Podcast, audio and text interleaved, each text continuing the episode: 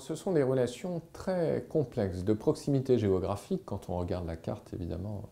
euh, ça paraît euh, évident, du fait même qu'il y ait une forte communauté chinoise en Indonésie, euh, qui a été, rappelons-le, fortement persécutée dans les années 60, donc en pleine guerre froide, et je renvoie donc nos téléspectateurs au film de Joshua Oppenheimer, euh, qui s'intitulait The Act of Killing, qui est un documentaire absolument consternant euh, sur euh, les massacres de populations chinoises, précisément en Indonésie, dans les années 60. Donc là aussi, on a l'un des grands enjeux de la guerre froide qui a été très longtemps et très injustement oublié.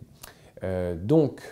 relation encore une fois de proximité, mais en même temps euh, relations euh, politiques assez euh, mouvementées. D'autant que le 16 septembre 2015, Puja Stiatuti, ministre indonésienne des Affaires maritimes, a très largement protesté contre la trop forte présence des navires chinois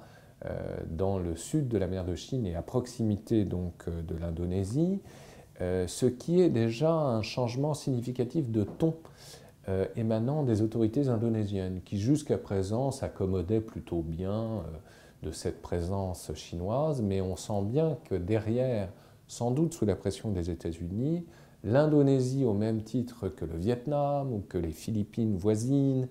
ou plus lointainement que l'Australie, réagissent de plus en plus fortement contre ce qui est considéré comme un danger expansionniste maritime chinois. Et ça, c'est tout à fait euh, intéressant. On peut même parler de fronde de Jakarta contre euh, la Chine, véritablement, et d'une alliance de fait de plus en plus forte entre l'Indonésie et l'Inde, notamment,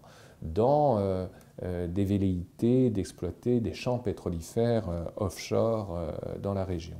Mais ce qui est nouveau et ce qui est particulièrement euh, préoccupant, c'est la volonté affirmée des autorités de Jakarta de euh, se doter euh, de nouvelles forces aéronavales, avec la création à terme d'un chasseur de combat que l'Indonésie fabriquerait avec l'aide de la Corée du Sud. Donc là aussi, on voit une coopération nord-sud dans la partie orientale de l'Asie contre les intérêts chinois, mais aussi la volonté euh, de se doter de près de 274 navires de combat, ce qui est tout à fait considérable. Ne pas oublier non plus que l'Indonésie,